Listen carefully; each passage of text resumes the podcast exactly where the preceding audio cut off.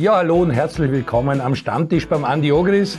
Episode 83 und du hast eine wahre Legende der Austria eingeladen. Einen Freund, ich war echt überrascht. Wir haben gemeinsam Patrick Stettner und ich ein bisschen in die Bilderdatenbank geschaut. Es fällt auf, wie oft ihr nebeneinander gespielt habt. War er öfter in der Verteidigung oder warum hast du ihn gesucht? Jedenfalls, ihr zwei seid unglaublich oft auf dem Bild. Ein schönes aus der neueren Zeit. Wobei neuere Zeit, da warst du noch ein bisschen runter. Da, naja, da habe ich die Haare noch offen tragen. Die Haare hast du offen tragen. Das ist, glaube ich, aus der Copa Pelé-Zeit ja, und das genau. eine oder andere Legendenspiel. Freue mich, dass der Josef de Georgi bei uns ist. Ja, danke. Wir sind wieder mal die Jüngsten am Tisch, also da haben wir einen gefunden, der drei Wochen ja, älter ist wie wir beide. Ja. Aber man muss wissen, äh, auch viele Fans unseres Stammtisches, deines Stammtisches, die wünschen sich immer wieder, die alten Austria- und Rapid-Legenden, dass die aus der Zeit reden. Und äh, Josef de Georgi war eine Legende bei der Austria, hat dreimal den Meistertitel gemacht, war bei der Admira auch lange, hat riesige Europacup-Spiele gehabt, gehabt der Cupsieger Halbfinale, ein Viertelfinale in, in dazu mal UEFA Cup und im Cup der Meister, wie es geheißen hat in Barcelona gegen einen berühmten Diego Maradona gespielt und aufgestiegen, muss man dazu sagen. Ich glaube, Kopper Steinkogel hat das Tor gemacht, 0-0 1 1 Gespielt in Liverpool, gespielt in, äh, bei Real Madrid, also richtig große Europacup-Schlachten mit Austria geschlagen und den Andi kennengelernt, weil du der Ältere bist. Du warst äh, schon da, ist der Andi gekommen zur Admira, zur Austria. Was ist so deine erste Erinnerung an den Andi Ogris? Es gibt eine einzige bleibende Erinnerung. Meine, ja, wo man, das war halt eine Familie. Austria Wien war immer eine Familie, die haben immer zusammengehalten. Und da war halt, da ist kein Auge trocken geblieben, das muss man halt sagen. Und dann haben wir mal gespielt im Europacup äh, in Salzburg gegen Avenir Begen, wenn du dich erinnern kannst. Luxemburger? Ich kann mich ganz gut erinnern, ja. Und da war folgende Szene. Wie, also Wien war gesperrt, weil irgendwelche Fanausschreitungen damals waren. Dann haben wir müssen auf Salzburg ausweichen. Das erste Spiel haben wir gespielt in Luxemburg, Avenir Begen 6-0. 5-0. Oder 5-0. Rückspiel in äh, Salzburg, wirklich eine gehässige Stimmung. Die Menschen, die Salzburger, alle gegen uns. Es steht 3-0 für uns und die haben wirklich kämpft wie die Luxemburger wie die Löwen, aber mit allen auch unfairen Mitteln. Sie wollten ein Ehrentor schießen wahrscheinlich. Keine Ahnung. Auf alle Fälle passiert es, dass der Andi Ogres ausgeschlossen wird. Na boom. So, der geht raus, geht in die Kabine. Äh, zehn Minuten später irgendeine Szene, der Stürmer, der gegnerische Stürmer, haut den äh, im Wolfhard Franzl um, mhm. kriegt rot, der Spieler, glatt rot. Da war es wieder 10 gegen 10. 10 gegen 10, aber ich meine, vom Resultat her war es eh in Ordnung. Und dann geht der Spieler weg und immer mit gesenktem Kopf und geht genau auf mich zu. Und wie der bei mir steht, sieht er logischerweise meine Schuhe, schaut auf und wie er aufschaut, habe ich ihm eine gegeben. Rot. Und dann gehe ich ein in die Kabine, steht der Ogel dort und sagt zu mir, bist du Austauschtouren, gell? Sag ich, nein. Okay. Bist verletzt? Sag ich, nein. Und er steht neben mir und sagt, na, was bist du dann da? Was tust du da? Sag ich, ich habe die Rote gekriegt. Sag ich, das gibt's nicht. Zwei Rote gegen Luxemburger Verein? Beim Stand von 19-0 im Europacup und die nächste Runde war gewesen Bayern München. Und da waren wir beide gesperrt. Beide gesperrt gegen Bayern München. Beide, Der Trainer hat eine riesen Beide eine softige Geldstrafe. Beide eine softige, ja, mit Recht, da brauchen wir eh nicht reden. Und auch Prohaska, Obermeier und Konsorten werden nicht wirklich happy gewesen sein, oder? Nein, es war halt, nein, das war nicht, nicht äh, ungut, ganz ungut. Tut man nicht, aber eine schöne Geschichte. Wie kannst du dich an deinen Linksverteidiger erinnern? Josef de Georgi hat ja seinen Platz in der Mannschaft gehabt, war ein richtiger Stammspieler bei der Austria, nicht wegzudenken aus dieser erfolgreichen Mannschaft. Äh, was ist so bleibend bei dir in Erinnerung? Ja, bleibend bei mir, also erstens einmal ist ja der Pepe nicht nur in der Austria-Legendenmannschaft, sondern auch in der in der Admira-Legendenmannschaft. Also das alleine sagt ja schon sehr viel aus über, über den Josef de Georgi. Dann hat er seine Nationalteamspiele, aber der Peppi war ja zu meiner Zeit, wie wir miteinander gespielt haben, eigentlich ein Vorreiter von dem, was man heute sucht. Moderner linker Verteidiger. Moderner linker Verteidiger, der vielleicht in einer Viererkette oder in einer Dreierkette spielt auf der linken Außenbahn und sehr viel offensiv macht. Der Peppi war ja nicht nur in der Defensive eine richtige Bank und richtig stark, sondern auch in der Offensive. Deswegen gibt es auch so viele Bühlen, wo man nebeneinander stehen. Nicht, weil ich hinten war, sondern weil ich erfahren war. Ja, hinten war er nie. Und das, äh, das habe ich nicht brauchen, nicht? weil wenn du den Pepe hinter dir gehabt hast, du hast gewusst, da ist er hinter dir ist zusammengerammt, weil da ist er, hast du vorn bleiben können. Nicht? Und deswegen gibt es so viel, also der Pepe war schon ein sehr offensiv ausgerichteter Spieler, der extrem viel über die Seiten runtergekommen ist, Flanken geschlagen hat, immer gute Pässe und war natürlich als Mensch zeichnet ihn aus, dass man halt sehr früh, ich bin als Junger damals in die Kampfmannschaft gekommen und er war eigentlich schon Stammspieler, hat sich immer auch mit den Jungen auseinandergesetzt, hat einer immer wiederum geholfen, also mir zum Beispiel oder in verschiedenste Situationen geholfen, auf dem Platz, aber auch außerhalb vom Platz. Sehr gut. Ich bin auch sehr stolz, weil es selten passiert, dass wir zwei WM-Teilnehmer da haben bei verschiedenen Weltmeisterschaften. Du hast die eingespielt in letzter Minute 82 für die Weltmeisterschaft in Spanien, wo am Ende dann Paolo Rossi und Zoff und die Italiener Weltmeister geworden sein gegen die Deutschen. Du warst 1990 legendär dabei in Italien mit deinem Tor gegen die USA zum Abschied. Bist nicht rausgekommen aus der Gruppenphase. Ihr habt eine legendäre Schande von Gijon aus der Gruppenphase rauskommen. Dazu mal, dann musste die FIFA die, die, die Spielmodus ändern wegen Österreich gegen Deutschland. Aber ihr wart dann in der Zwischenrunde und achter Platz bei der WM 82. Das war sicher auch eine tolle Geschichte für dich, dass du 30 Länderspiele hast da in dem 82er Jahr vom Latzke ein, eingeholt worden bis in Kader, dann ein Tor, ein Siegestor gegen Dänemark geschossen hast, nochmal 3 zu 2 Sieg und dann am letzten Ding auf die Weltmeisterschaft aufgeschwungen bist. Sicher eines der Karriere-Highlights neben den Austria-Europacup-Erfolgen. Absolut. Und vielleicht kann man das auch erzählen, wie das alles, wie, wie Fußball ist, weil da gehört auch viel Glück dazu. Es war so, dass ich bei der Admira den Kader reingekommen bin mit ungefähr 18, 19 Jahren. Und da waren nochmals die Positionen, die waren relativ starr. Das heißt, linker Außendecker, Fußstopper, Libero, rechter Außendecker. Dann hat es überall Ersatzspieler gegeben. Nicht jetzt so universal ausgebildete Spieler, sondern jeder hat in Wahrheit eins zu eins. Und äh, der linke Außendecker war bei der Admira damals der Heinrich Strasser, vergleichbar mit Prohaska Krankel ja. vom Status her im Verein. Und dann habe ich mir halt junger Bursch dort eingesetzt in die Kabine und mir gedacht, okay, pff, das dauert jetzt drei, vier Jahre. Abwarten, bis, du da vorbeikommst. Weil das ist halt einmal so. Ne?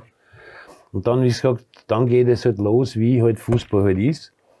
In der zweiten Woche ein Streit zwischen Heinrich Strasser und Felix Latzke. Strasser wurde verkauft zu Vienna. Ersatzspieler Ferdinand Bartosch. Ja, Ferdinand Bartosch. Ich glaube, äh, müsste jetzt liegen. Erstes Spiel für ihn Ski- und Wadenbarbruch. So. Wo ich noch geglaubt habe, es dauert drei, vier Jahre, hat es genau dauert nicht einmal einen Monat. Und habe dann gespielt. Und äh, dieses Glück geht dann, geht dann weiter, wo ich war eigentlich immer auf Abruf beim Stotz. Einmal dabei, dann nicht dabei. Dann war ich halt auch, habe ich relativ viele Zerrungen gehabt. Und dann gibt's auf einmal überraschend im Dezember einen Trainerwechsel, Stotz weg, Latzke hin. Teamchef. Teamchef. Und dann habe ich halt in der Nationalmannschaft gespielt. Und äh, so, so ist halt der Werdegang im Fußball. Also das ist halt... Äh, aber das war auch wirklich äh, drei, vier Spiele vor dem vor der Endrunde in, in Ding. Also ja, du bist genau. wirklich 82 äh, erst richtig reingekommen im Profifußball und warst dann im Sommer bei der Weltmeisterschaft in Spanien dabei. Ja, im also Profifußball. Nationalteam. 79, 88, so, ja. Aber ins Nationalteam bist 82 hast du dein erstes Länderspiel dort in Ungarn. Richtig, genau. Und das erste war in Ungarn. Ja. ja, das ist der Fußball und das ist, ist, ist eine schöne Geschichte. Und die WM, hast du da noch bleibende Erinnerungen an das Spiel in Gijon oder die ganze Atmosphäre ja, in Spanien oder Nordirland? ja, ja da war ich halt auch ein junger Spieler. Das war halt dann sehr zerfahren alles. Das, das Klima in der Mannschaft, äh, Hans Krankel mit Felix Latzke, das hat halt nicht so passt. Und das hat halt dann irgendwo alles abgefärbt. Und äh, leider Leider hat man nicht mehr daraus machen können aus dem Ganzen. Aber auch der Platz bei der WM, alle, weil, also wir laufen schon relativ lange einer Qualifikation für die Weltmeisterschaft äh, nach, aber dazu mal war halt noch 78 und dann 82 haben wir gesagt, naja, was ist? Und du warst dann 1990 dabei. Da war ähm, ich auch dabei gewesen, aber da war ich verletzt. Da warst du verletzt. Ja, genau. Das wäre nur dein Karriereabschluss gewesen ja, genau. in der Nationalmannschaft, okay. Ja. Da hat's einige. Da hat's von außen Tommy Flögel dann auch noch, glaube ich, im allerletzten Testmatch in Südtirol oder ja, wie genau. Schwimmer Kreuzband und der musste dann also. Tommy war als, als, als Jüngster damals, glaube ich, mit auf den Zug aufgesprungen, aber hat sich dann in dem letzten Vorbereitungsspiel in Brixen verletzt. Ich glaube, Bender ist im Knöchel, wenn man nicht alles täuscht, und ist durch das halt nicht mitgefahren zu werden. Ja, das sind die Geschichten, die der Fußball schreibt. Josef de Georgi, man hat dich ein bisschen aus den Augen verloren. Der eine oder andere sagt, man trifft dich fast öfter am Golfplatz wie am Fußballplatz. Das stimmt aber nicht. Aber du bist zurückgegangen zu den Wurzeln irgendwo. Du bist im Burgenland, St. Margareten, das kennt man wieder von den Kultur- und Musikveranstaltungen im Steinbruch. Aber die haben eine Herrenmannschaft, die haben eine Damenmannschaft. Und du trainierst überraschenderweise die Damenmannschaft, nachdem die Herrenmannschaft auch schon trainiert hast. Wie ist dazu gekommen und wie geht's da dabei? Ähm die, die Geschichte, ja, Damenfußball war nie so unbedingt auf meinem Radar. Und dann, äh, da haben wir mal mit Andi gesprochen und äh, der hat mir da. Der ist großer Fan, wie wir wissen. Ja, ist ein großer Fan. Und sie haben gesucht einen Trainer für die Austria Nachwuchsmannschaften. Und der Andi hat mich gefragt, ob mich das interessieren würde. Und da habe ich mich zum ersten Mal auseinandergesetzt. Ich habe mir ein paar Training angeschaut von der Austria Damenmannschaft und dann habe ich mir das halt alles erklären lassen, was, was ist da wichtig, wie läuft das ab bei den Damen. Und grundsätzlich äh, habe ich dann gesagt, ja, das würde mich interessieren. Es ist aber nicht so weit gekommen, weil die Maria ist dann äh, weggekommen vom Verein und überraschenderweise hat sich dann von der Austria keiner mehr gemeldet. Okay. Also äh, ist halt so. Aber bei dir wurde irgendwie die Lust geweckt, das ja. wäre interessant. Und dann gibt es den Zufall, dass halt zwei Monate später St. Margareten, wo ich eigentlich äh, sehr, sehr gerne bin und auch die letzten Jahre auf viele Veranstaltungen, die der Verein oder die Gemeinde macht, bin ich immer dort an mich herangetreten sind und gefragt, ob ich mir das vorstellen kann. Und äh, ich habe gesagt, mit St. Margareten rede ich immer und über alles. Und mit Austria Wien würde ich auch immer und über alles reden.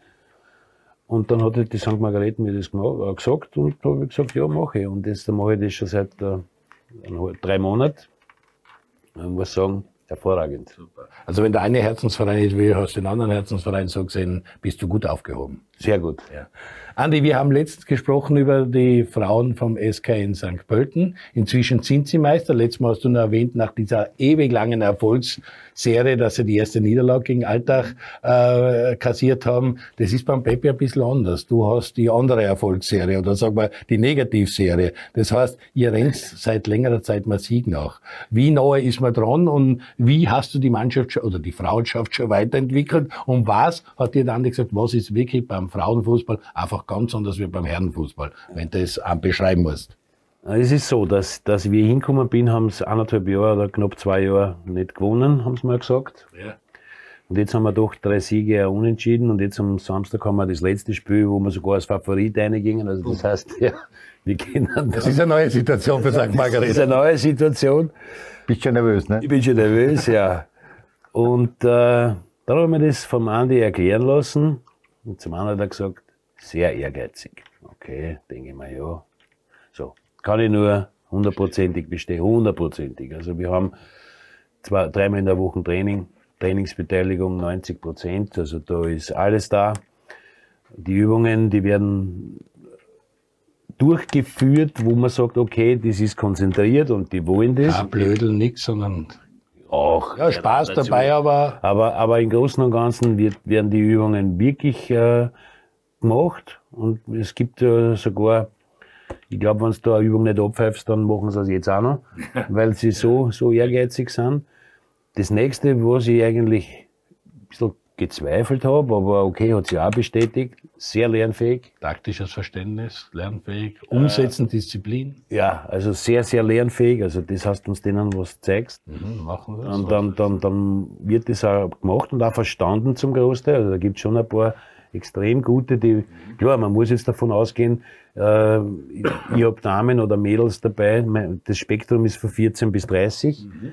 Äh, da ist es halt dabei, dass logischerweise die 14-Jährigen sogar schon länger Fußball spielen wie manche andere, weil eben manche ein halbes Jahr, ein Jahr äh, spielen. Also das heißt, wir fahren wirklich die Basic. Ne? Ballannahme, Ballmitnahme, Zuspiel. Und jetzt haben wir sich halt einmal beschäftigt, äh, was ist deine Aufgabe eigentlich am Fußballfeld? Nicht? Was mache ich in dem Raum? Was mache ich, wenn ein Gegner kommt? Was mache ich, wenn zwei kommen? Nicht? Also so in der Richtung. Und äh, ja, zum Teil funktioniert das sehr gut, muss ich sagen. Gute Stimmung, die Leute nehmen es an. Ja, das ist, schau, die, wir haben telefoniert und ich habe gesagt, Pepe 1 kannst du sicher sein. die wollen was lernen, die wollen dazu lernen, die wollen besser werden und die machen auch alles dafür. Das heißt jetzt nicht, dass im Herrenfußball das nicht so ist. Das ist, das ist schon falsch. Aber bei, bei den Frauenfußball ist es wirklich so, da hast du manchmal wirklich das Gefühl, dass die viel konzentrierter bei der Arbeit sind, viel beharrlicher sind. Was, die wollen, die wollen unbedingt das, was der sagt, wollen die das zu 100% umsetzen. Und wo halt vielleicht bei den Männern manchmal, was da denkt, naja, das haben wir im Nachwuchs trainiert. Die einfachen technischen Sachen, da sind die Frauen dann halt ein bisschen anders. Die sind da wirklich sehr beharrlich und probieren das wirklich eins zu eins umzusetzen und sich zu verbessern. Und die haben auch eine Riesenfreiheit, wenn sie sich dann aufgrund dieser Übung verbessern. Und das ist es A und O. Und da machst du dann Freude. Und ich habe gesagt zum Pepe, sage wenn du nach dem Training heimgehst, da wirst du zu 99 Prozent immer lachendes Gesicht haben, weil die wirklich probieren, super umzusetzen. Und wenn das dann funktioniert hat, was die für Freude haben. Und das passt halt schon. Das, so, das macht halt schon ein bisschen einen Unterschied zwischen Herren und Damenfußball. Und im Spiel, das sagen wir auch immer wieder, wenn du Match dann anschaust, Champions League oder auch österreichische Bundesliga, gute Partien, dann ist es sehr ehrlicher Sport, weil es wird nicht gemotschert, nicht graunst, nicht liegen geblieben mit dem Schiri, mit dem Assistenten, mit der Bank diskutiert, sondern es ist wirklich ein sehr ehrliches, grundehrliches Spiel, was darum das geht. Und wenn eine Entscheidung gefallen ist, dann wird es akzeptiert und wird wieder in die Formation gegangen und wird die Taktik vom Trainer weiter weitergearbeitet und umgesetzt. Und das ist genau jetzt das Thema. Und das ist ein guter Schnittpunkt, Peter, dass du das jetzt noch ansprichst, weil kommenden Samstag, dritter. Meisterfeier, letzte Runde. Nein, nein. Champions League Finale. Ja. Der Frauen. Ja. Barcelona gegen Wolfsburg. Unbedingt anschauen. Das ist ein fußballerischer Leckerbissen, was man ja. sich da, da anschauen kann. Da sieht man, wie weit die Damen im Fußball schon sind, unglaublich. Unglaublich. Barcelona von der Technik her und bei Wolfsburg sieht man halt alle Basics drinnen und genau das, was auch im Herrenbereich die Herren so auszeichnet, das ist bei den Frauen dort genau so dieser unbändige Wille, bis zur letzten Sekunden alles zu geben. Also das wird eine super Partie in Eindhoven, ausverkauft, 33.000 Zuschauer, unbedingt anschauen. Ich hätte lieber Arsenal gesehen, nicht Wolfsburg, weil da hätten wir zwei österreichische Damen gehabt, mit der Torfrau, mit der Manuela Zinsberg und dann die Karina Wienreutner, die sich dort schwer Leider verletzt hat beim Rückspiel gegen ja. die Wolfsburg. Aber so ist es eben Wolfsburg gegen Barcelona in Eindhoven im Philippsstadion. Wunderbar. Das ist aber auch die letzte Runde der Bundesliga. Da ist dann am Abend das große Champions League Finale, wo du auf Inter Mailand tippst gegen Manchester City. Da freue ich mich schon drauf, weil er tippt dreimal die Italiener. Er hat die Roma, er hat Inter und er hat Fiorentina in die Finalspiele tippt gegen den Herrn Beschek. Beschek, der immer die anderen gehabt hat. Ja, das ist äh, beim Frauenfußball, um das noch abzuschließen, die österreichische Nationalmannschaft macht auch Schritte. Leider sind wir bei der Weltmeisterschaft Australien-Neuseeland nicht dabei. Jetzt haben wir mit der Zadrazil Sarah äh, eine große gehabt, die äh, in München am Balkon die Meisterschale mit dem Thomas Müller aufgestemmt hat, weil der FC Bayern München bei den Frauen Meister geworden ist. Wer war das? Mit dem Thomas Müller. Ich bin mich um die ganze Zeit gefragt, wer ist das denn in der Zatrazil? ja. Der Müller war das. Die Bild hat das auch nicht gewusst, wer das ist. Die hat geschrieben, Bayern Frauen so. Nein, aber der österreichische Frauenfußball steht gut da, weil wir sehr viele Leute draußen haben, Legionärinnen in den Top-Ligen von Roma, die jetzt zwar zurückkommt, die Weninger und, und beim ÖFB anfängt, die Jasmin Eder, die aufhört und wir haben auch die letzte Bundesliga-Runde und die große Meisterfeier St. Pölten.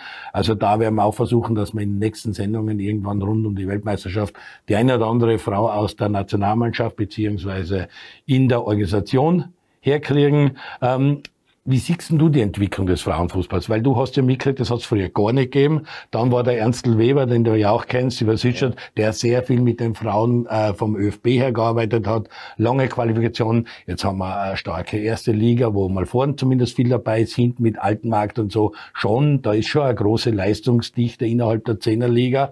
Aber wir haben eine sehr starke Nationalmannschaft. Seien da in der Nations League in A-Gruppen, wo wir jetzt gegen Norwegen, Frankreich, Portugal, also die Großen haben, so wie das A-Team, auch Nations League A-Gruppe, super, super Länderspiele für die Damen. Also es ist schon viel weitergegangen im österreichischen Frauenfußball. Ja, ich kann jetzt dann über die Bundesliga noch nicht so viel sagen oder über die zweite Liga, weil ich da jetzt werden wir die dann nächstes, übernächstes Jahr haben, da werden wir mal schauen. also da will ich jetzt nicht reden, ich kann jetzt nur reden, diese Liga, wo wir sind. Äh, Da ist es jetzt so, was ich da jetzt mitbekommen habe, dass wir jetzt dann zwölf Vereine sind. Das ist Industrieliga Niederösterreich, also Burgenland und Niederösterreich spielt da. Und äh, da sind jetzt schon einige Anfragen. Also das heißt, die Damenmannschaften werden mehr, ganz eindeutig. Also es wollen drei oder vier wieder neu dazukommen. Dann ist, ist ganz, äh, jetzt vorher da jetzt dann auch überall immer um und jetzt dann gibt es zum Beispiel das Grumbach und Zöbern, das ist am Wechsel. Das ist so quasi eine Spielgemeinschaft, die haben 45 Mädels, wir haben zwei Mannschaften. Also dieser habe ich dann geredet mit ein paar Funktionäre, die Damen sind dort gar nicht weg mehr zum Denken vom Vereinsleben. Das ist halt ganz einfach integriert. Das ist auch in St. Margareten so. Es gibt halt die Mädels helfen aus oder machen irgendeine Bar. Jetzt haben sie am Wochenende ein Bar gemacht. Wo das tut dem ganzen Vereinsleben wahnsinnig ja, gut. Also das, das, die Buben schauen bei den Frauen zu, die Frauen schauen bei den ja, Dingen. Die ja. Familien kommen viel mehr hin, weil viel genau. mehr Frauen da also, sind. Also. Das, das, das, das Echo ist wirklich sehr, sehr positiv rundherum. Und es sind auch sehr viele gute Spielerinnen dabei. Die, das Einzige, was ich noch nicht so verstanden habe, sind die Entwicklungen. Ne? Das haben wir zum Beispiel am Wochenende gespielt gegen Admira Wiener Neustadt, die haben eine Spielerin drin mit 44 Tor, was die geschossen hat. Na, also das, das, dieses Mädel, das war vom anderen Stern. Und dass die noch jetzt immer dort spielt, das sind halt Dinge, wo man denkt, wenn du das siehst, dann sagst das gibt's nicht. Also wirklich eine perfekte Fußball. Die in der Liga spielt. Also die ja. könnte in der Bundesliga spielen. Also ich bin jetzt nochmal, Bundesliga will ich nicht jetzt urteilen, weil es nicht so war, aber von, vom Können her. In eurer Liga einfach herausragend. Ja, überragend. überragend. Nicht herausragend, über überragend. Okay, okay, ja, und okay. du siehst ja jetzt, nein, ich meine, ich habe jetzt von der weniger Karina ein Interview gelesen, die sind mit AS Rom Master geworden. Die sagt, wir haben einen Status in, in Rom. Wenn du dort bei AS Rom bist, da ist es vollkommen wurscht, ob Herren oder Frauen. Vollkommen wurscht, die haben denselben. Und wenn sie in Rom spazieren geht, wird sie erkannt also die Roma-Fans, das ist schon jetzt so eine Community, die sich da, da wirklich. Da gehören alle dazu. Da gehören nicht nur die Superstars von den Herren dazu, sondern da gehören auch die Damen dazu und das finde ich gut. Und das ist auch eine Entwicklung, die der Damenfußball oder Frauenfußball äh, nimmt, immer mehr an Wertigkeit gewinnt, immer mehr an Interesse gewinnt. Das zeigen ja auch die Zuschauerzahlen, wenn man sie in Spanien anschaut. Bitte, da spielt Barcelona daheim vor 60, 70, 90.000 Zuschauern. Das ist ja. Es hat angefangen bei der Europameisterschaft, wo unsere erste Eröffnungsspiel gegen England in Old Trafford ausverkauft, mhm. in Manchester das Spiel gehabt hat. Jetzt auch in Deutschland, wenn die erst immer wieder Rekorde, Rekorde, weil einfach sehr viele äh, Zuschauer kommen. Es wird darum gehen, dass das Fernsehen das entdeckt, dass wirklich die Vermarktung, die TV-Vermarktung, mehr Spiele im Fernsehen sind, da mit Sponsoren kommen und, und, und, dass sie das halt auch dementsprechend weiterentwickelt. Aber dass der Zulauf gut ist, weil es ist in Niederösterreich nicht überall so, weil du hast sonst Fusionen bei die Herren oft, dass das nicht mehr am Leben halten kannst, die Vereine.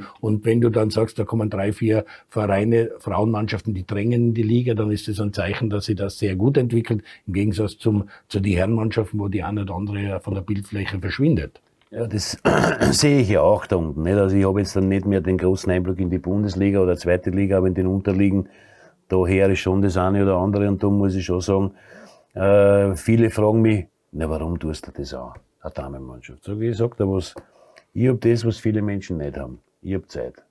Und das ist eine wirklich eine Aufgabe, wo ich sage, das, das freut mich.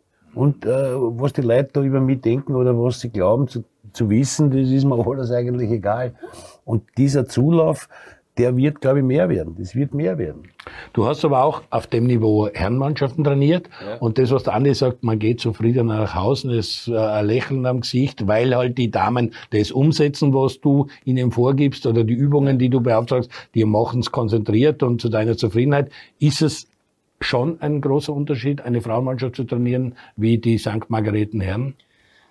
Also St. Margareten die jetzt nicht, nicht, nicht dazu nehmen, weil es ein sehr gut geführter Verein und da sind jetzt zehn Jahre vergangen. Aber generell muss man sagen, dass die Spieler, die Männer jetzt, äh, das ist halt schon, da geht schon, glaube ich, ein bisschen den Bach runter in die Unterliegen. mit der Trainingsbeteiligung, grundsätzlich mit der Einstellung. Es ist da, die wissen alles, äh, wenn man ein Match macht und, und, und Analyse oder warum magst du das so, na, weil ich das halt so gesehen habe oder, äh, also, da hast du schon ich habe ein YouTube-Video angeschaut, darum mache ich das so. Ja, so in, so in etwa. Also, das tut schon manchmal weh. Und, und die, wirklich das Große, was ich da jetzt überall her, Trainingsbeteiligung ist überall eine Katastrophe. Eine Katastrophe. Und da kannst du jetzt nicht mit einem Lächeln haben, weil du hast einen Trainingsplan, was du jetzt dann zusammenstößt, dann gehst du am Abend hin, sind statt 16 Uhr 8 da, dann kannst du ihn nehmen und wegschmeißen, den Zettel. Nicht? Also, das ist schon, was ich da so mitkriege bei vielen Vereinen momentan. Schwierig. Schwierig, schwierig. Und die ganze, die ganze Gestaltung, nicht? Früher, also, wir kennen nur die Übung Hampelmann. Kennen wir alle, oder? Ja, ja, den Hampelmann, den kennen wir alle. Wenn du das als Trainer in unserem Alter gemacht hast, vor vier Jahren, hätten sie gesagt, dieser Trainer, der macht den Hampelmann, das geht nicht. Das war einmal. Das geht sich nicht mehr aus. Heute hast Jumping Jack und alles ist gut. Mhm. alles ist gut. Jumping Jack. Weniger. Jumping Jack ist dasselbe wie Hampelmann, aber jetzt ist gut. Und der Pepe war ja Außenverteidiger und heute heißt er der Schienenspieler. Heute wäre er ein Schienenspieler oder ein Wingback. Ja, ein Wingback. Ah, nein, das ist, der hat man sich auf der Zunge zergehen lassen. Das heißt nicht mehr, mehr müsste stempeln gehen oder nicht stempeln gehen? Ja, genau. Da muss man, wenn man attackieren, geht man entweder stempeln oder nicht stempeln. Früher ist man auf die Post oder aufs Arbeitsamt stempeln gegangen. Nicht? Aber jetzt haben wir das am Fußballplatz auch. Und äh, links, so wie es Flügelspieler, gibt's hier zum Teil auch nicht mehr, weil die modernen Trainer immer schon auf drei Innenverteidiger setzen. Bei Real ja, Das kann ich jetzt ja sagen, wenn wir so, gemütlich zusammensitzen am Stammtisch. Nicht? Der Pepe war ja auf der anderen Seite immer komplett schneeweiß. Nicht? Weil die Außenlinien früher waren ja kalk. Nicht? Und der Pepe ist dort mit Kalk auf und an und das hat immer aufgewirbelt und deswegen war er auf der anderen Seite mehr weiß. ja, sehr gut. Das war auf deiner Seite. Ist dann irgendwann da war es rot. Aber es war schon so. Den Georgi zu Ogren, Ogren zu Polster da und so. Also da waren ja, ja. viele Sachen. Ich glaube, du hast mit ihm gemeinsam über 150 Spiele gemacht. Ab ja, mir und Austria. Ich glaube, die meisten Spiele hast du gemacht mit, äh, wenn ich mir so die Statistik anschaue, mit Prohaska, über 250 und Obermeier. das waren die, mit denen du am meisten Partien gehabt hast, aber dann ja. kommt, glaube ich, noch Wohlfahrt und, und ja. Chucky. Aber er kommt sehr bald, er ist in die Top ja. Ten, mit denen du zusammengespielt ja, hast genau. an den Partien. Ja. ja, aber wir werden nicht nur über St. Margareten und den unterklassigen Fußball reden. Wir werden auch müssen über die österreichische Bundesliga, über die Austria, über die zweite Liga, über die deutsche Bundesliga, was da bei Bayern abgeht und abgegangen ist, reden. Bleiben Sie dran, kurze Pause am Stammtisch beim Andi Ogris. Ja, hallo und herzlich willkommen zurück am Stammtisch beim Andi Ogris. Heute mit seinem alten äh, Mitspieler, Kumpel, Freund Josef Pepite George. Wir haben zuerst schon gesagt, großartige Europacup-Spiele hinter sich gegen Diego Maradona, in Barcelona, in Liverpool, äh, bei Real Madrid und richtig eine erfolgreiche Zeit da Mitte der 80er Jahre mit auserlebt. Dreimal österreichischer Meister, Cupsieger, auch Trophäen gesammelt in diese Richtung. Genauso wie der Andi, der hat nur den einen oder anderen Meistertitel mit der Austria mehr, weil du wahrscheinlich länger bei der Admira gespielt hast, wie wer? Kampfmannschaft nicht.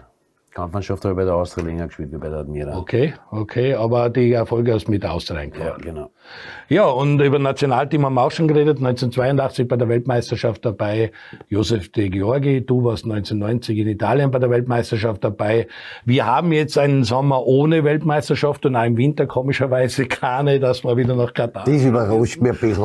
Das war ein bisschen, da freuen wir uns schon auf nächstes Jahr ähm, in, in Deutschland, wenn dann die Europameisterschaft ist. Und da kommen wir ja hin. Wir haben jetzt das Spiel in Belgien, wir haben das Spiel zu Hause gegen Schweden. Also die Nationalmannschaft war jetzt irgendwo ganz auf der Seite, weil es national äh, zur Sache gegangen ist und im Europacup und in Deutschland so. Aber die Nationalmannschaft kommt wieder. Und wir haben bisher unsere Pflicht erfüllt. Die zwei Partien haben wir gewonnen. Estland und Aserbaidschan. Jetzt kommen zwar schwierige Partien. Belgien auswärts und zu Hause Schweden. Wie siehst du die ganze Geschichte? Ralf Rangnick als Teamchef, das österreichische Nationalteam. Wir sind nicht dabei bei Weltmeisterschaften und bei der Europameisterschaft in Deutschland. Da kehren wir hin, da müssen wir dabei sein mit der Generation, oder? Ich hoffe schon, dass wir das schaffen. Wir sind jetzt da genug Spieler, die da irgendwo in die guten Ligen sind und uh, kennen das, glaube ich mal. Und Rangnick, ja, ich kenne den Menschen nur jetzt auch vom Fernsehen. Also ich, ich finde mal, dass das, diese gewisse Erfahrung, glaube ich, kann jetzt auch ein bisschen weiterhelfen. Und ich hoffe schon, dass jetzt dann da äh, diese Qualifikation mal schafft. Belgien wird sicher, ich weiß nicht, was jetzt nach dieser WM, was da jetzt passiert ist, ob alles umgebaut worden ist oder viel umgebaut wurde. Sie sind einmal beeindruckend gestartet, gleich mit ja. dem Sieg in die Schweden. Die haben ja. gleich einmal gesagt, du wirst auch wieder da. Also ja. nichts langsam aufbauen. Ja, nein, nein, das, die, die muss, da muss auch alles richtig laufen in der Nation, was jetzt den Fußball betrifft und Schweden leider auch. Also ist, leicht wird sicher nicht. Das wären die zwei Schlüsselspieler. Ja. Und wir haben einen großen Mann dabei, der auch Linksverteidiger ist und eine Weltkarriere gemacht hat und wahrscheinlich äh, Österreichs bester Fußball ever ist mit 33 Titeln, wenn man jetzt einen Titel lässt, mit dem David Alaba auf deiner Position. Wie gefällt dir der? Was, was haltest von David Alaba als Linksverteidiger? Wo siehst du Ist er das die richtige Position, die ursprünglich bei der Austria gelernt hat? Oder siehst du als Chef der Abwehr, Innenverteidiger, Mittelfeld? Wo taugt er dir am besten? Da muss ich jetzt dann sagen, ja, muss ich ein bisschen verteidigen, den Alaba. Und zwar hat der, das, dasselbe habe ich auch gehabt. Das heißt, ich habe in meinen jungen Jahren linker Außendecker gespielt und habe vor mir gehabt, den hat die Admira geholt, den Gesa Galosch. Und der Gesa Galosch war ein Riesenfußballer. Also von der Rapid, also ein richtiger Routinier. Dann bin ich gekommen zu Austria Wien und dort habe ich gehabt einen Ernst Baumeister. Und ich glaube, auf dieser Position, da ist man nicht entscheidend. Das ist eine wichtige Position im Fußball, der linke Außendecker und jetzt, oder die beiden Außenspieler. Auch jetzt umso mehr. Aber der Mannschaft wirklich helfen kann man dort nicht. nicht? Weil wenn jetzt dann ich Superklasse und Weltklasse Fußball spiele auf meiner Seite, gibt's noch immer rechte Seiten und wenn dort alles runtergeht, verlieren wir auch. Und ich glaube, der Alaba hat, wird so einschätzen, dass er der Mannschaft dort weniger helfen kann. Und wird vielleicht jetzt gedrängt haben, dass er äh, ins Mittelfeld oder als Innenverteidiger kommt. Und ich glaube, äh, Mittelfeldspieler ist er nicht, ja, Klasse Mittelfeldspieler, aber kein Weltklasse Mittelfeldspieler. Und Innenverteidiger, glaube ich, ist die Rolle, das habe ich dann, wie ich älter war, wie ich zu Admira zurückgekommen bin, habe ich auch den Wunsch geäußert, dass ich von dort wegkomme, weil was soll ich dort machen? Nicht? Was kann man dort machen? Nichts oder sehr, sehr wenig. Mitte bist du eine Art Abwehrchef, du teilst ein, ja. du hast das Spiel vor dir, du kannst genau. es lesen und die Geschichte. Aber das ist mir halt auch nicht genehmigt worden und, und dann ist es logischerweise so kommen, wie es kommen muss. Wir waren nicht so gut und halt ich auch nicht, weil ganz einfach nochmal, jetzt sind wir wieder dort als linker Außendecker, was, was, kann man jetzt kein, kein Spiel entscheiden. Kann ich nicht. Aber die Karriere von Malaban und dass er dann weggegangen ist von äh, Bayern und dann bei Real wirklich gleich Fuß gefasst hat, den Vierer auf den Rücken ja. und dort gleich die Sprache gelernt hat und wirklich kommuniziert und das, was vom Abwehrschaft ist. Beeindruckend. Absolut. Wollen wir gar nicht reden. Anatovic, wie gefällt dir der von der Körpersprache her, wo viele Leute sagen, da scheiden sie die Geister, aber er ist halt auch ein, ein richtig guter Kicker, sehr was er im Fuß hat. Das ist glaub, Unterschiedsspieler, sagt man jetzt. Unterschiedsspieler, ich glaube, ja. Das ist der einzige, oder der jetzt wirklich aus dem Nichts ein Tor machen kann, was du da brauchst in einer Mannschaft. Ob das jetzt in manchen Ligen noch reichen würde, bezweifle ich. Mhm. Aber er ist schon, schon ein außergewöhnlicher, außergewöhnlicher Mann. Ja, bin gespannt, was wir in der Nationalmannschaft, was wir dann erleben, und da werden wir sicher auch den einen oder anderen Stammtisch rund um die Länderspiele haben. Kommen wir zur Austria, kommen wir zur Bundesliga. Der Kas ist gegessen, wie man so schön sagt. Die Salzburger sind wieder mal Meister, auch wenn es wirklich gefordert waren bis zum Schluss. Sturm Graz eine überragende Saison, Zweiter. Der Lask Dritter, auch sich gut gefangen, neue Stadion, sehr interessanter Verein, sehr äh, gespannt, was da nächstes Jahr passiert, ob es die Weiterentwicklung ist. Und dann haben wir einen großen Kampf um Platz vier. Da war man nicht so sicher, was passiert. Die Runde war wieder sehr speziell. Da schlagen die Rapidler endlich einmal Sturm Graz, weil die haben so eine verheerende Position, äh, äh, Bilanz. Die Austria hat eigentlich gut angefangen in Linz, aber gegen Last dann doch erwartet verloren. Da hat man nicht unbedingt sagen können, dass man da gewinnt. Am Ende des Tages wirst du wieder sagen, auch wieder unglücklich, weil man knapp dran ist, aber auch weil man einfach nicht gut eingestartet in die Partien. Bei den Davis ist man immer ab der ersten Sekunde da, hat der Rapid den Schneid abgekauft und war immer super beim David. Die ersten zehn Minuten hat man gesagt, das wollen wir gewinnen, das hat man gemerkt. Das hat man bei vielen Spielen der Außen nicht gemerkt. Sie verschlafen die erste Halbzeit und sie die Anfangsphase. Das hat, ja, trotzdem, äh, auch wenn man das als Trainer oder Spieler nicht wirklich gern hört, aber es ist dann trotzdem was anderes, wenn du ein Derby spielst, als du spielst jetzt gegen einen Lask in Linz. Es sollte nicht so sein, aber trotzdem ist es auch so, da, da, du bist, wenn, wenn, wenn es Derby vor der Tür steht, da bist du bei 100 Prozent aus. 110. Nein, es gibt keine 110, es gibt nur 100. und da bist.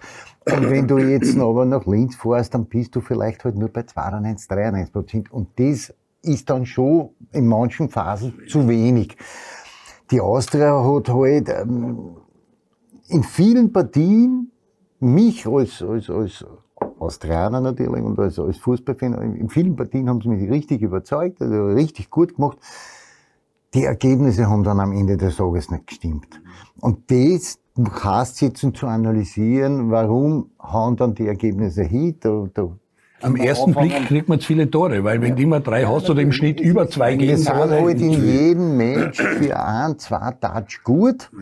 Und, und das kannst du in den, in den Meisterplayoffs, das kannst du gegen die Top-Mannschaften nicht leisten die schlagen dann halt zu. Das geht halt vielleicht gegen Hartberg, ohne jetzt irgendwem zu nahe treten zu wollen, aber gegen Hartberg, gegen Altach oder Ried geht das vielleicht noch gut.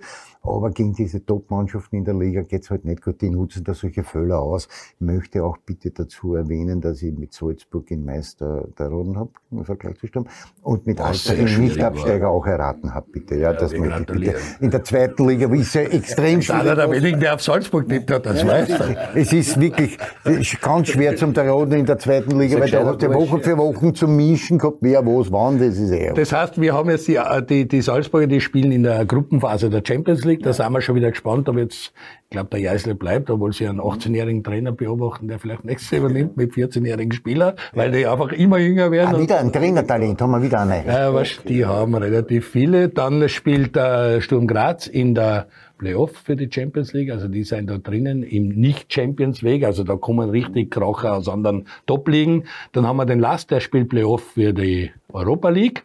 Und dann haben wir den Platz vier, der wichtig ist, um die letzte Quali-Runde für die Conference League haben und der fünfte, der dann sie erst ermitteln muss mit unten. Da wissen wir ja, siebter gegen achter aus der Quali-Runde, die spielen jetzt mal gegeneinander. Lustenau, Hartberg, also WRC, mal schauen, was sie da jetzt noch tut in der letzten Runde. Und dann gegen den fünften Playoff-Spiel könnte für die Austria sein, dass eine Verlängerung der Saison um die zwei Spiele, Hinspiel Rückspiel gegen den, der von unten kommt. Wenn sie Fünfter werden und Sechster, dann Peter Backholt mit Austria Klagenfurt. So ist jetzt einmal der Zieleinlauf. Gibt's für dich da irgendeine Überraschung oder ist es, bist du auch so, hast du auch so gut tippt wie der Andi, dass Salzburg Meister wird? Fast okay. Wie bist du mit Austria zufrieden? Was er sagt, man kriegt viel Tore, das ist, glaube ich, offensichtlich. Ja. Ich war jetzt eine längere Zeit nicht im Stadion, war aber davor immer. Ich habe ein bisschen ein gesundheitliches Problem gehabt, aber sonst äh, im Großen und Ganzen Trainerwechsel, ja, war halt ein bisschen komisch, die ganze, ganze Geschichte, aber da, wie gesagt, da kann ich auch nichts dazu sagen, warum, weshalb. Aber grundsätzlich, der Weg ist jetzt dann auch gar kein schlechter, finde ich. Und Sie haben dann auch äh, Haris Tabakovic, einen außergewöhnlichen ja. Spieler gehabt, so wie der Burgstall, der immer noch trifft. Der Haris hat jetzt das eine oder andere einmal ein bisschen auslassen, aber Sie haben einen richtig guten Stürmer, der performt ja. und der im Frühjahr ja auch Deal nach Manda gemacht hat und Doppelpacks und die Davis zumindest entschieden hat, was für den Austria auch wichtig ist. Also so gesehen waren schon ein paar Lichtblicke auch da. Absolut, absolut. Gut, das heißt, oben werden wir jetzt ins Ziel rennen, dann schauen wir mal, wer Vierter wird und wer das Bluff erreicht. Unten ist der Käse auch gegessen, Ried ist abgestiegen, das hast du auch immer gesagt. Alltag wird sie retten, der Klausi Schmidt kann Abstieg, der hat das bei der Admira, der hat das da und dort bewiesen bei Hartberg. Und Ried war mit sich selber beschäftigt, jetzt ist auch der Daxel weg, geht zurück. Ist, der Reifel das, auch das hast du lange wir, vorausgesehen. Auf das haben wir gesagt, Peter. Wir haben den Heinle da gehabt. Christian Heinle da sitzen gehabt, der zwar natürlich mit seiner Ried-Vergangenheit immer auf Ried gesetzt hat, aber es war trotzdem am Ende des Tages, sieht man ja jetzt auch schon äh, das sogenannte Köpfe rollen. Es muss ja dort was passieren. Meine, dass der Präsident jetzt zurücktritt, der Taxel ist nachvollziehbar und auch von seiner Situation, also das, ich habe das Interview gesehen, was er gegeben hat, ist okay, aber am Ende des Tages muss man dann trotzdem auch sagen, er hat am Ende des Tages die Entscheidungen getroffen und in, in, in einem extremen Abstiegskampf auf einen jungen, unroutinierten und unerfahrenen Trainer dann zu setzen, war meiner Meinung nach sehr mutig, aber am Ende des Tages auch die falsche Entscheidung. Meiner Meinung nach, weil man sieht ja dann anhand nur der Ergebnisse von dem Abstiegsplayoff, kein Sieg. Und das sagt eigentlich alles aus über die Mannschaft. Obwohl wir wissen, dass, klar haben sie ein bisschen ein Verletzungsbecher gehabt, aber dass äh, gerade Ried daheim auch macht ist normalerweise und das überhaupt nicht umgebracht hat. Und dahingehend muss man sich das dann halt auch auf die eigene Brust heften. Lieber Andi, dann haben wir mal gesagt, die Räder genau wie an der Oberösterreich kommt auf. Das heißt, Oberösterreich tauscht die Plätze. Blau-Weiß-Linz, neue Stadien sind da. Und jetzt werden sie auf der Zielgeraden vom GRK überholt. Also mit dem haben wir nicht gerechnet. Der GRK hat jetzt in der Hand am Freitag am Abend. Zeitgleich spielen alle Mannschaften. Der GRK muss nach Dornbirn zu Janeschitz und Ori. Die Blau-Weiß-Linz haben zu Hause Sturm 2. Äh, was dürfen wir uns da erwarten? Schaffst du es der GRK oder wird das auch in der letzten Runde nochmal einen Führungswechsel geben? So schwierig in der Liga ist es richtig schwierig, aber ich, ich gehe davon aus, also erstens einmal ist der Dornbirn ist gerettet, die müssen jetzt nicht unbedingt mehr... Sind wieder die paar Prozent, wo du sagst, vielleicht diese paar Prozent, ob man da, dann noch in, so richtig in die Zweikämpfe aber weiß man nicht. Äh, der GRK wird natürlich versuchen, das Partiezel zum Gewinnen, um in die Bundesliga. Also man hat ja auch gesehen, jetzt am Wochenende um die, glaube 7.500 in der Merkur Arena war eine Traumkulisse äh, und auch ein richtig gutes Match. Und Blau-Weiß Linz für beide Mannschaften gilt eigentlich äh, nicht verlieren.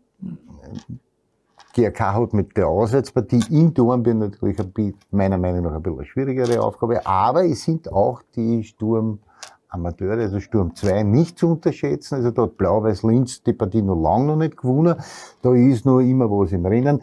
Das, was mich heute halt in der Liga ein bisschen enttäuscht, ist halt, dass man mit den Young Violets absteigen. Und das trifft mich schon, aber es hat natürlich auch vereinsintern äh, äh, dieses Szenario schon gegeben und Überlegungen gegeben. Gar nicht so unglücklich, der eine oder andere, weil einfach die zweite Liga, wenn jetzt Schwarz-Weiß Bregenz aufkommt, zu Dornbirn und so, also du hast da schon. In natürlich ist es, ist es, aber, aber es, ja. ich glaube auch der Hauptgrund ist, liegt jetzt nicht im, im, im sportlichen Bereich, sondern eher im finanziellen Bereich.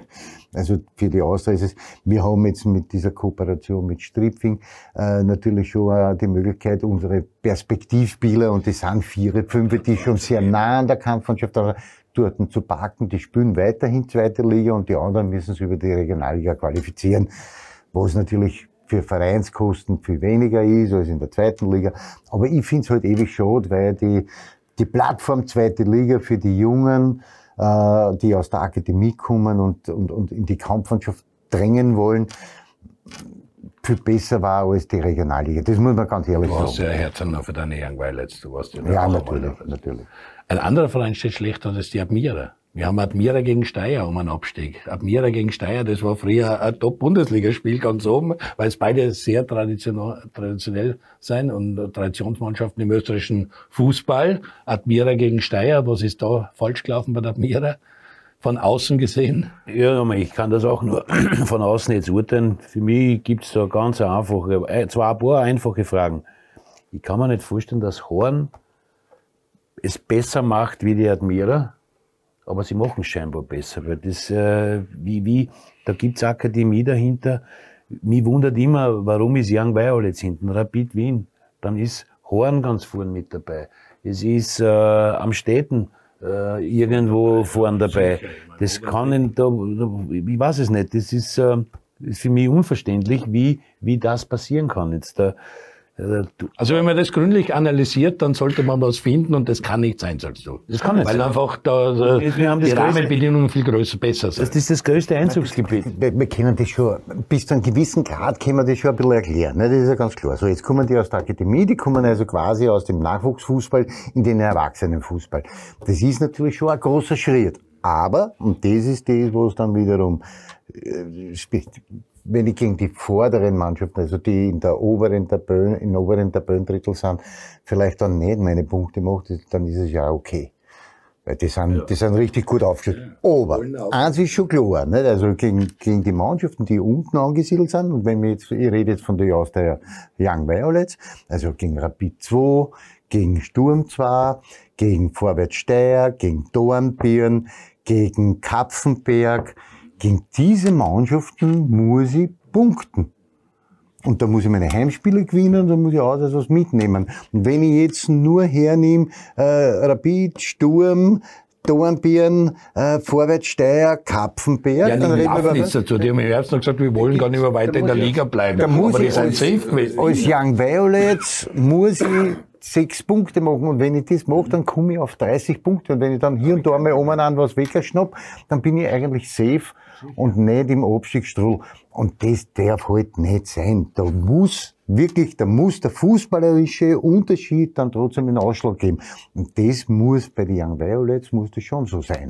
Also da brauchen wir sich auch nicht in den Sack einlegen und auch nicht schönreden, sondern diese Qualität müssen die Jungen dann schon haben, dass sie diese Mannschaften, auch wenn sie teilweise körperliche Nachteile haben, aber vom Fußballerischen her muss ich das dann erledigen. Und das ist halt nicht passiert. Und deswegen müssen wir halt, schauen wir halt jetzt, und dann sieht man letzter Young Violets und vorletzter Rapid Wien.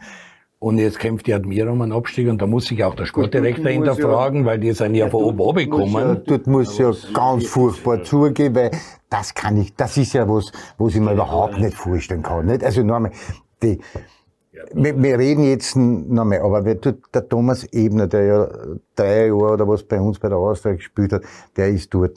Dann der Zwierschitz ist dort. Das sind ja alles Bundesliga erfahrene Spieler. Und, nochmal, und wir wissen aber auch, dass die Admira eine richtig, richtig gute Akademie hat und ja, immer wieder junge Spieler außerbringt. Ja. Also das heißt, dort stimmt irgendwas in den Gesamtbild nicht. Und meistens ist es halt so, dass der Fisch halt vom Kopf zum Stinken anfängt. Und da muss man jetzt wirklich einmal nachdenken, weil es kann nicht sein, dass er aus der Bundesliga aussteigt und durchgereicht wird fast bis in die Regionalliga. Ja, weil also da muss man sich bei der Admira schon einmal, hat ein bisschen ja, Momentum. Da muss man schon ein bisschen hinterfragen, was dort los ist und ob man da, da vielleicht nicht irgendwo bei anderen Schrauben einmal dran muss und nicht bei der Mannschaft. Es ist halt für mich ist halt der Fußball, ich, bin, ich will jetzt nicht gescheit reden, bei Gott nicht. Aber, Am Stammtisch darf man das. Ja, aber es, es sind für mich ein paar Dinge, die ich nicht verstehe. Jetzt hat die Austria hat jetzt dann, was wie viel sind da im Kader der Kampfmannschaft? 25? Ja, also dicke. 25. Plus minus. Plus minus. Kader von den Young Violets? Naja, das werden auch so 18, 19 sein. 20. 20 Spieler können wir reden. Wir reden von 45 Profis. Mhm. Bestbezahlt, also gut bezahlte Profis zum Teil. Und jetzt will ich nicht gescheit reden. Ich weiß, am Wochenende können nur 22 spielen. 20 sitzen irgendwo und jetzt will ich nicht, wieder nicht nochmal gescheit reden. Aber, aber du tust es ununterbrochen. aber, aber ich kann nur besser werden, wenn ich spiele. Wenn ich nicht spiele, dann wie, wie soll ich mich entwickeln? Jetzt habe ich 45 Profi. Zum, die eine Frage, für was brauche ich überhaupt 45 Profi? Nicht, nicht sagen wir jetzt international. Für die zwei Runden international brauche ich 45 Profi, damit die Young Violets ansteigen und da sind schon, bei den Young Violets sind schon Spieler dabei, die vier, fünf Jahre dort spielen. Ich weiß nicht, schaffen sie die jetzt oder schaffen sie die nicht oder also es sind für mich... Naja, du musst ja schon, Pepe, du musst ja schon ein bisschen anders sein. Nicht? Jetzt haben wir 45 recht, ja. Spieler, du kannst dann mit 10 wegrechnen, die verletzt sind, gesperrt sind, was weiß der Kuckuck. Ja. Dann bleibst du nur mehr 35 über. Ich weiß schon, dass nur... Ja, äh, nur. Wir reden nur jetzt einmal von den Feldspielern, die ja. das ist eine andere Geschichte. Aber dann können nur 20 spielen, ja. dann hast du ja die Bank, wie jeweils achte ja, drauf. Soll ja auch Druck also, machen zum ersten. Ja. Aber, aber die, und genau um das geht's am Ende des Tages. Wenn ich bei der Austria einen Vertrag unterschreibe, dann muss ich mir bewusst sein, dass ich Leistung bringen muss, weil da hinten nach druckt einer auf meinen Platz. Wie du anfangs gesagt Und da muss ich mich, da, da muss ich mich wehren. Jungen, der ne? druckt nach. Das ist, das ist so. Und, die, und der da vorn spielt, der, der muss genauso Gas geben, wie der gespielt ja. das ja. Nicht? Also, da, ich, ja. da, da bin ich schon dabei, aber ich, ich hab bei manchen, habe ich heute halt immer so das Gefühl, die unterschreiben bei den Young Violets einen Vertrag, der bei Weitem, also die ist in, ist in Ordnung, ein, ja. ein stinknormalen Jungprofi-Vertrag, das jetzt nicht großartig viel Geld ist, aber manche habe ich das Gefühl, die glauben, ich habe es geschafft.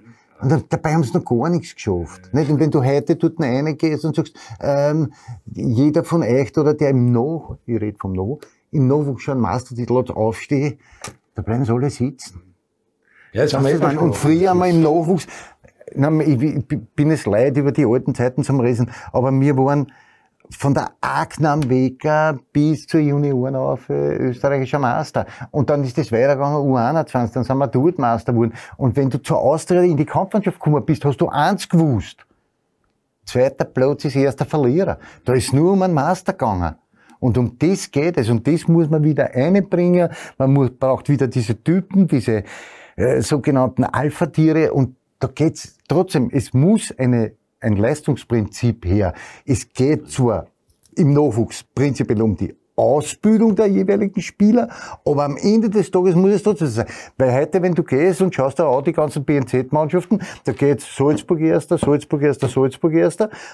Aber warum? Weil sie alle ergeben dieser Situation. Wenn ich heute bei der Austria im Nachwuchs tätig wäre, würde ich sagen, mich interessiert es nicht, ob Salzburg der Platzhirsch ist. Wir wollen dort hin, wo die jetzt sind. Und dahingehend arbeiten wir. Austria U15 siebter, U16 siebter, U18 vierter. Nirgends unter die ersten Dritten. Keine weiteren Fragen erhalten, oder? Ja, Damit hast du alles gesagt. Ist, ja, wenn ich, die sind alle eigentlich alle gleiche Schiene. Kann ja nicht sein, dass die Austria die zehn Jahre jetzt nicht einen Innenverteidiger findet. Kann nicht sein. Ja, der, der, der, der, jetzt dann groß ist, äh, kopfballstark ist und, und äh, zweikampfstark ist. Das ist jetzt dann eigentlich ein Fußballer nicht die ganz höchste Erwartung, was ich stelle. Aber das ist, ich, muss halt liegen, wenn ich sage, es gibt dort in den letzten zehn Jahren. Wir kennen ja über, über Außer, auch über Rapid. Ja, das ist so. Ohne irgendjemanden jetzt, ja. nein, aber bei Rapid, wenn ich, wenn ich sich den Page im Mittelfeld bei Rapid oder den Kerschbaum bei Rapid im Mittelfeld, dann denke ich mir, das sind zwar solide Bundesligaspieler, aber wenn ich das nicht aus dem eigenen Nachwuchs rauskriege, dann mache ich was falsch. Dann mache ich wirklich was falsch. Und da müssen wir sich halt dann trotzdem die Wiener Vereine einmal wirklich hinterfragen, ob man da dann nicht ein bisschen in der Nachwuchsarbeit ein bisschen in Hebe ansetzen muss, um wieder noch mehr Spieler außer zu kriegen.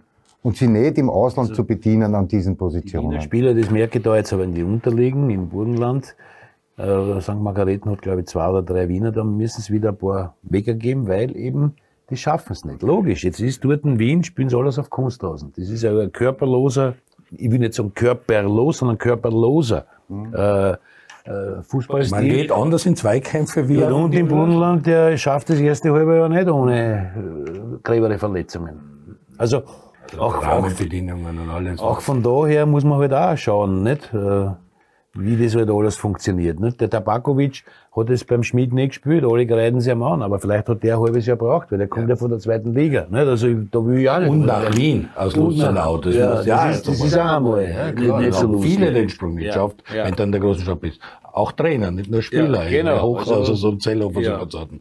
Na, wir werden da weiter die, den Finger in die Wunde legen und schauen, was da im Nachwuchs und in die BNZs und äh, in die äh, Young Violets und Rapid 2 falsch rennt. Aber eins muss ich schon auch noch sagen, weil du hast gesagt, der Heinle war da und überzeugt, dass Rapid es schafft. Der Wimmer war da und gesagt, Ried, der Wim aber dann hat gesagt, Stuttgart kein Problem, die schaffen das fix. Jetzt sind sie in der Relegation gegen den ASV.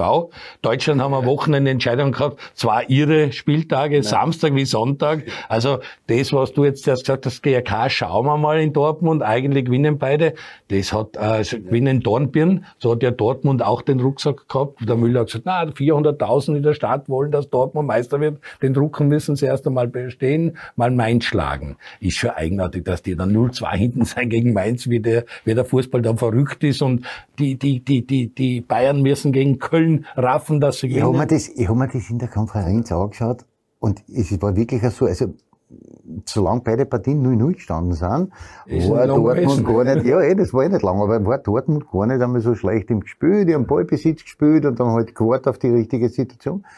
Mit dem 1-0 von Bayern ist was passiert. Da haben's die Butterknie gekriegt und waren gehemmt. So war dann der Elfer geschossen mit Butterknie. Wahnsinn. Also Wahnsinn. Was da in, da, und da sieht man, das ist das, was der Pepe weiß, von was ich rede, und du weißt das auch. Da kannst du als Trainer nichts mehr machen. Du bist nur mehr Passagier. Und alles, was du die ganze Woche, und diese Euphorie und die ganze Stadt war ja auf den Beinen in Dortmund und die wollten eine Masterfeier haben und, und, und. Und dann passiert sowas.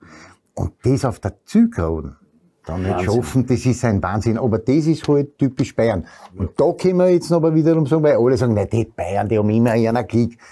Man kann nicht 30 Jahre lang Klick haben. Ja, das geht Das nicht. haben wir nicht. Das, das geht, geht, da geht es um Qualität. Ja. Und die Bayern-Spieler, zur Gänze, was da drinnen ist, die können mit diesen Drucksituationen umgehen. Und bei Dortmund war es ihm nicht der Fall. Und sie beherrschen auch den FC Hollywood. Das hat man zwei, drei Minuten nach dem Meistertitel gesehen. Dann kommt die Meldung, der Kahn ist weg, der Brazzo ist weg. Nächste Theater. Also auch das können Sie, oder? Ja, perfekt. Perfekt. Und dann denkst du, wow, das war jetzt ein Samstag, da kommt der Sonntag. Der HSV, der Stadionsprecher in Sandhausen, Churchill, wir gratulieren beim HSV zum Aufstieg, weil die Heidenheim ist hinten in Regensburg und dann dran die in der 93. und 98. Spiel. Heidenheim wird Meister und jetzt spielt der HSV Relegation gegen Stuttgart. Schaffst du HSV oder bleiben Ja, wir jetzt ja, unten? Darmstadt ist Meister und Heidenheim. Nein, Heidenheim ist Erster geworden noch mit dem Sieg. Die sind Zweitligameister. Oh, Darmstadt steigt auf. Ja, das war dann in der 99. oder 100. Minuten, weil da war 90 plus Ja, 11. das kann sein. Und die sind mit dem 3 zu 2 Sieg dann noch vor Bayern, Darmstadt und sind Meister geworden. Ja Also. Heidenheim und Darmstadt genau für. Und der HSV spielt jetzt hin und rück gegen Stuttgart um die Relegation. Ja, da bleibt Stuttgart. Da bleibt Stuttgart oben und der HSV bleibt weiter unten. Ja, genau. Ich sehe schon jetzt, da habt ihr noch gar nichts erraten. So wirklich. Na, er hat Salzburg als Meister. Also das wird dazu- Macht dich jetzt nicht unsympathisch, oder? äh, du bist eher für den HSV? Ja, also ich bin, ich bin ein HSV-Fan, bin ich auch ein bisschen. Okay. Ja. Dann hoffst du, dass die jetzt zurückkommen, weil sie halt, sind immer gut gestartet und Ich gehöre hinten dort hin in die Na Bundesliga. gut, das, da spielen wir, da spielen schon mal Essen. Da spielen wir schon mal Essen, Pepe, gell? Was? Das fuhren bei der Big Mama. Ja, Big Mama Da- kennen. Ja, da gibt's eine Wirsch, wunderbare Würstel und dort gehen wir dann Stuttgart, hin. HSV. Nein, Stuttgart, HSV. Du sagst HSV? Ja, klar. Ja. Ich sag Stuttgart. Und GRK gegen Blau-Weiß Linz wollen wir für die auch noch wissen. Schafft es der GRK jetzt oder ist der Rucksack? Der ist natürlich auch groß, aber auch da würde ich mit dem GRK sympathisieren. Ja, wir haben einige Fragen geklärt. Der Josef setzt auf den GRK und den HSV. Du bist ja noch nicht einig in der zweiten Liga, weil da kannst du Ja, bist aber ganz klar für Stuttgart. Da steht ein Essen bei Big Mama. Ich wünsche euch ein schönes letztes Fußballwochenende mit Freitag zweiter Liga, mit Samstag Bundesliga. Und wenn ihr in St. Margareten seid, da beim Steinbruch in der Nähe vom Neusiedler See, schaut mal vorbei, weil das ist ein sehr interessanter Verein und da könnt ihr jetzt den Josef den Georgi treffen. Und ja, alles Gute, gesund bleiben, bis zum nächsten Mal am Stammtisch beim Andi Ogris.